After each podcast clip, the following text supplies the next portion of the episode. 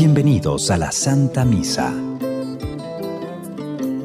El reino de los cielos se parece un poco a la levadura que tomó una mujer y la mezcló con tres medidas de harina y toda la masa acabó por fermentar.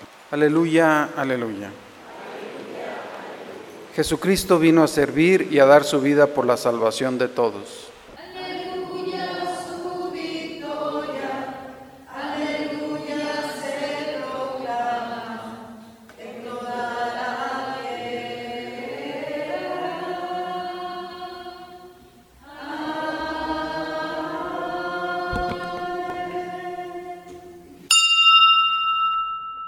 Señor esté con ustedes, hermanos. Proclamación del Santo Evangelio según San Marcos. En aquel tiempo Jesús y sus discípulos iban camino de Jerusalén y Jesús se les iba adelantando. Los discípulos estaban sorprendidos y la gente que lo seguía tenía miedo. Él se llevó aparte otra vez a los doce y se puso a decirles lo que le iba a suceder. Ya ven que nos estamos dirigiendo a Jerusalén y el Hijo del Hombre va a ser entregado a los sumos sacerdotes y a los escribas. Van a condenarlo a muerte y a entregarlo a los paganos. Se van a burlar de él, van a escupirlo, a azotarlo y a matarlo, pero el tercer día resucitará. Entonces acercaron a Jesús, Santiago y Juan, los hijos de Zebedeo, y le dijeron, Maestro, queremos que nos concedas lo que vamos a pedirte. Él les dijo, ¿qué es lo que desean? Le respondieron, concede que nos sentemos uno a tu derecha y otro a tu izquierda cuando estés en tu gloria. Jesús les replicó, no saben lo que piden. ¿Podrán pasar la prueba que yo voy a pasar y recibir el bautismo con el que seré bautizado? Le respondieron, sí podemos. Y Jesús les dijo, ciertamente pasarán la prueba que yo voy a pasar y recibirán el bautismo con que yo seré bautizado. Pero eso de sentarse a mi derecha o a mi izquierda no me toca a mí concederlo. Eso es para quienes está reservado. Cuando los otros diez apóstoles oyeron esto, se indignaron contra Santiago y Juan. Jesús reunió entonces a los doce y les dijo, ya saben que los jefes de las naciones los gobiernan como si fueran sus dueños y los poderosos las oprimen. Pero no debe ser así entre ustedes. Al contrario, el que quiera ser grande entre ustedes, que sea su servidor. Y el que quiera ser el primero, que sea el esclavo de todos. Así como el Hijo del Hombre, que no ha venido a que lo sirvan, sino a servir y a dar su vida por la redención de todos. Palabra del Señor. Dice el Evangelio que Jesús con sus discípulos van caminando, subiendo a Jerusalén y dice que Jesús se les va adelantando un poco porque sabe que, que Él espera en Jerusalén. Lo están esperando, les está diciendo, el Hijo del Hombre va a ser entregado a los sumos sacerdotes, va a ser condenado muerto, va a ser entregado a los paganos. Les empieza a presentar un escenario. Jesús sabe lo que representa Jerusalén. Sin embargo, el mismo camino tiene dos discursos totalmente diferentes, porque los discípulos piensan en Jerusalén en un lugar de reino, de placer, de poder, de reconocimiento, porque mientras Jesús va con la tristeza en el corazón, este grupo de discípulos va pensando quién va a estar a la derecha o a la izquierda cuando Jesús esté en el reino. Si alguna secretaría, algo me tiene que tocar, algún ministerio puede ser y cuando Santiago y Juan se adelantan a Jesús para decirle, vamos a pedirte algo, espero no lo concedas. Y ese, esa solicitud es sentarnos uno a tu derecha y otro a tu izquierda, o la economía o el poder militar o algo. Dice que los otros diez se indignaron, pero no se indignaron por la petición, sino porque estos dos se les adelantaron.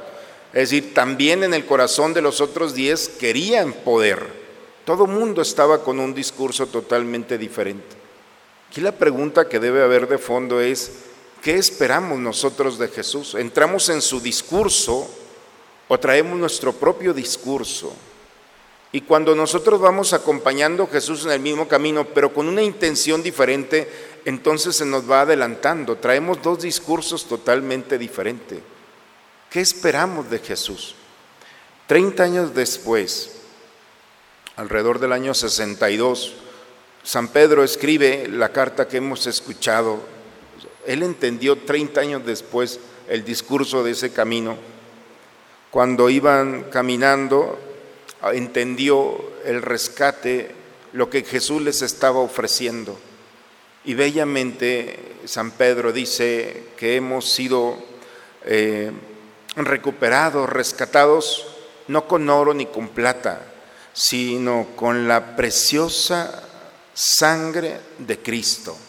Es una expresión que aparece aquí. La preciosa sangre de Cristo que viene a comprarnos, a purificarnos, a redimirnos. Y esta sangre preciosa de Cristo es la esencia del seguimiento de Cristo. ¿Qué es lo que produce? Una visión diferente. La sangre preciosa da esperanza en Dios, lo dice el texto el día de hoy. Quien recibe la sangre preciosa, entonces siempre tiene un amanecer, siempre tiene una nueva oportunidad. Es decir, ninguna circunstancia jamás es determinante para decirnos que allí o termina una historia o ya no hay nada que hacer. Y cuando alguien entiende la esperanza en Dios, entonces es porque ha puesto su mirada en la eternidad. Porque puede pasar todo, pero bellamente dice, pero las palabras del Señor son para siempre. Es decir, la eternidad que Dios nos está ofreciendo. Y cuando alguien ha entendido en la sangre del Señor no solamente la purificación de nuestros pecados, sino un nuevo estilo de vida, ese estilo de vida es que cada vez que abro los ojos veo la eternidad y si veo esa promesa que se está cumpliendo, entonces puedo empezar todos los días. Y cuando alguien vive esperando siempre lo mejor de Dios todos los días, entonces su caminar puede ser con serenidad un camino de bendición para aquellos que están a nuestro lado, a nuestro lado. Por eso, hermanos, el día de hoy, ojalá que en el camino con el Señor no traigamos otro discurso, Ojalá que el día de hoy nuestro discurso es, quiero esa esperanza, esa esperanza que me da una nueva oportunidad de empezar de nuevo. Y esa esperanza empieza con la sangre preciosa de Cristo que se derrama en cada altar, en cada Eucaristía. Que el poder del crucificado y su sangre preciosa nuevamente nos den la oportunidad el día de hoy de despertarnos y esperar esa buena noticia de una nueva oportunidad que el Señor nos está ofreciendo. En el nombre del Padre, del Hijo y del Espíritu Santo.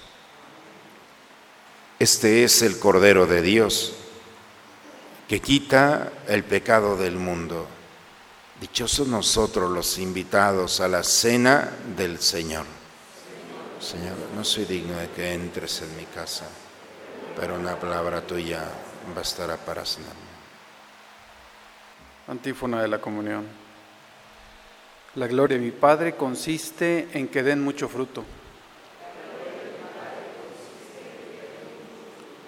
Y se manifieste así como discípulos míos, dice el Señor.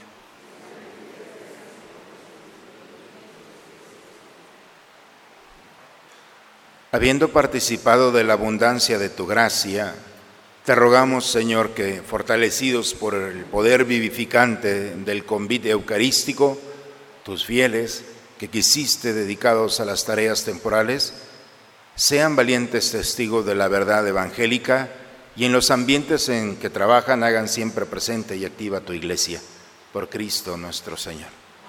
El Señor esté con ustedes, hermanos.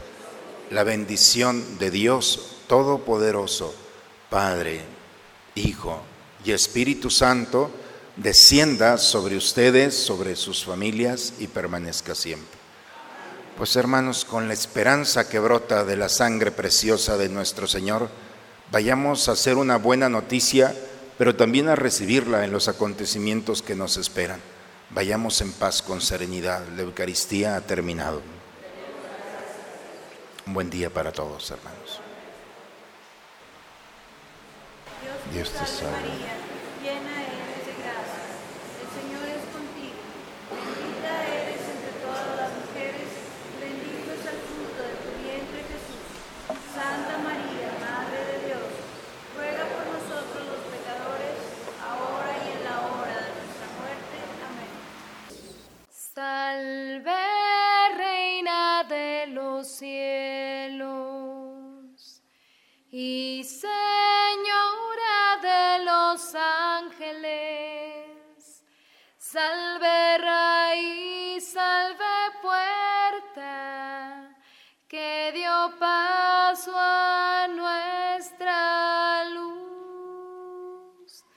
nuestra luz. Salve